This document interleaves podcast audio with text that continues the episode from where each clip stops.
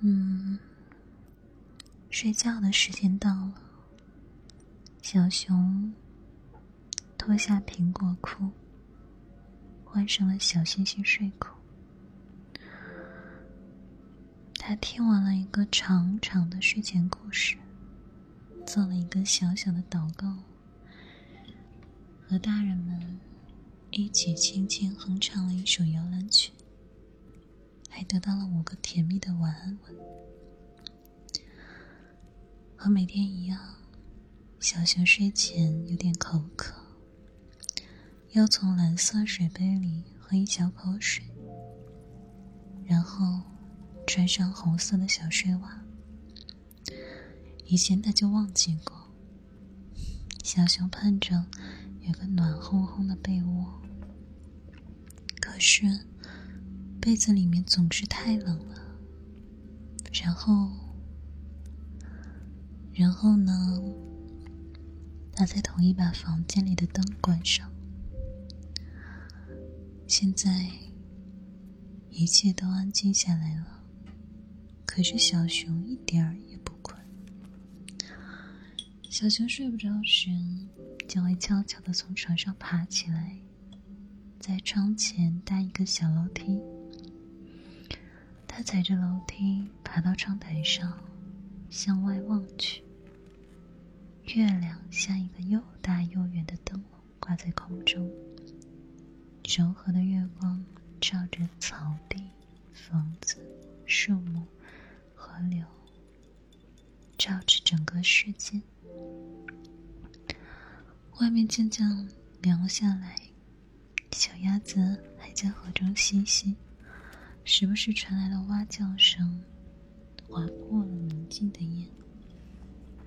码头边挂着的小背心在夜风中飘动着。小熊下午玩海盗游戏的时候，用小背心来做船帆。而那个鞋盒，就是藏宝箱。隔壁住着玫瑰奶奶，她在花园里工作了一整天，锄地、播种、浇水。玫瑰奶奶一边干活，一边给她的花儿们讲故事。小熊常常去玫瑰奶奶家玩，他喜欢听她讲故事。还常常用黄色的小铁铲帮玫瑰奶奶松土。现在从窗口望去，玫瑰奶奶坐在扶手椅上睡着了。她可能是太累了。树林边的草地上站着一个稻草人，那是去年秋天孩子们用木头和旧衣服做的。从那以后。大家经常去找稻草人玩，在草地上做各种游戏。每次他们都在稻草人的帽子上插满青青的草和盛开的鲜花。小熊曾送给稻草人一个带红色轮子的木头汽车。这会儿，小鹿正在稻草人身旁的草地上散步。昨天，邻村来了一个马戏团。小熊跟着家人去买东西的时候，在那看了一会儿热闹。他看见五颜六色的花车，踩着高跷的演员，卖棉花糖的胖女人，还有一群超小的马驹和一头棕色的大熊。现在。晚上的演出已经结束了，观众们都回家了，演员们也钻进车子里睡着了。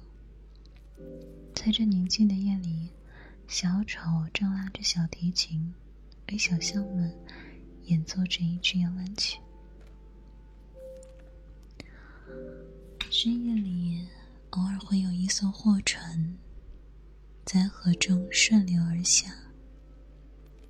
也许驶向下一个港口，也许一直驶入大海。小熊看着船上忽明忽暗的灯光，静静的听着发送机低沉的嗡鸣。一只气球带着一封信，缓缓的飘过草地。它来自很远很远的地方，马上就要降落了。